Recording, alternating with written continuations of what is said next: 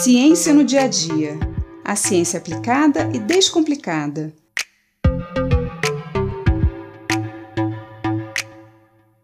Miopia, hipermetropia, astigmatismo, presbiopia. Essas palavras não são tão estranhas para quem usa óculos ou lentes de contato. São os chamados distúrbios da visão, que são causados por mudanças na conformação dos nossos olhos e que alteram a nossa forma de enxergar os objetos. Com a miopia, por exemplo, temos dificuldade para enxergar os objetos que estão longe. Já com a hipermetropia, é o contrário. Temos dificuldade para enxergar de perto. Mas por que isso acontece? Primeiro temos que entender como os nossos olhos funcionam.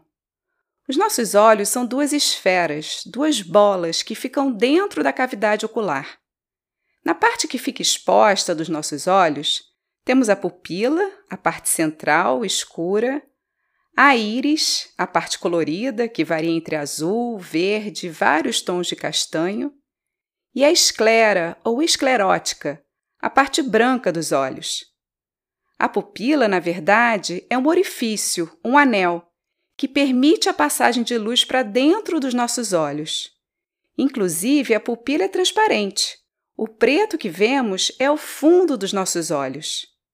A íris em volta da pupila possui músculos que se contraem e relaxam, fazendo com que a pupila se abra, deixando passar mais luz, e se feche para entrar menos luz. A íris e a pupila são protegidas pela córnea, um tecido que funciona como uma lente. E logo atrás da íris temos o cristalino, que também atua como uma lente. A luz então atravessa a córnea, entra pela pupila, atravessa o cristalino e chega até a nossa retina, que é um tapete de células que cobre o fundo dos nossos olhos. Na retina, nós temos células fotorreceptoras que recebem a luz e células nervosas, os neurônios. A imagem do que estamos vendo vai se formar então lá no fundo dos nossos olhos, na retina que vai levar essa informação através dos neurônios até o nosso cérebro. Quando o olho ou o globo ocular é mais alongado, mais ovalado, ou quando a córnea é mais curva ou o cristalino é mais espesso do que o normal, a imagem se forma antes de chegar na retina. Nesse caso, os objetos que estão mais distantes ficam desfocados. Esse distúrbio é chamado de miopia. Já quando o globo ocular é mais achatado, mais curto, ou quando a córnea é mais plana ou o cristalino mais delgado do que o normal, a imagem se forma depois da retina. Aí a dificuldade está em fazer o foco nos objetos que estão mais próximos. É a hipermetropia. Para corrigir a miopia ou a hipermetropia, usamos lentes, sejam nos óculos ou nas lentes de contato. Elas têm uma curvatura específica para ajustar a formação da imagem no local correto, na retina. O astigmatismo ocorre principalmente quando a córnea tem uma curvatura irregular. Assim, a luz que entra nos nossos olhos sofre desvios e podemos formar a imagem em vários pontos da retina.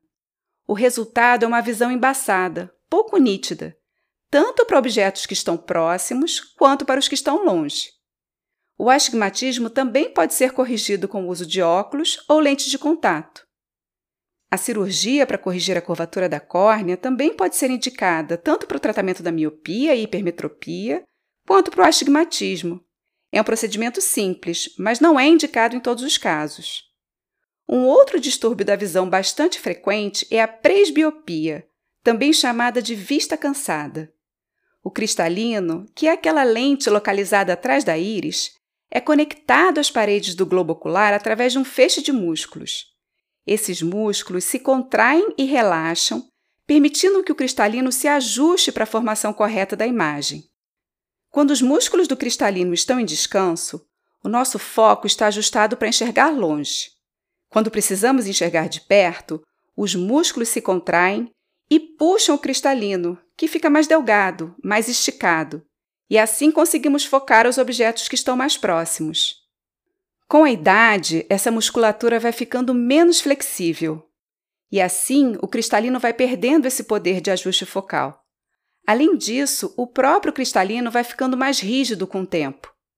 A presbiopia afeta, portanto, a visão mais próxima e por isso, nesse caso, são indicados óculos para perto, os chamados óculos de leitura. Mas a visão para longe não é afetada.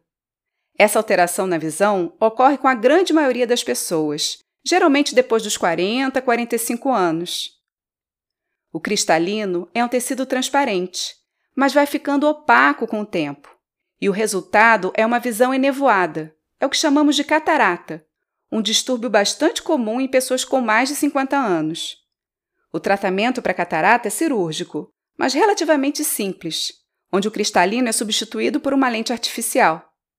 Nessas ocasiões, é possível corrigir também outros distúrbios, como a miopia, a hipermetropia ou o astigmatismo, ajustando o novo cristalino à curvatura ideal. A ciência tem evoluído bastante nos tratamentos para os vários distúrbios da visão.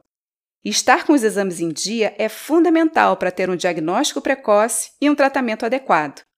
Eu sou Mariana Guinter, bióloga e professora da Universidade de Pernambuco, e esse foi mais um Ciência no Dia a Dia.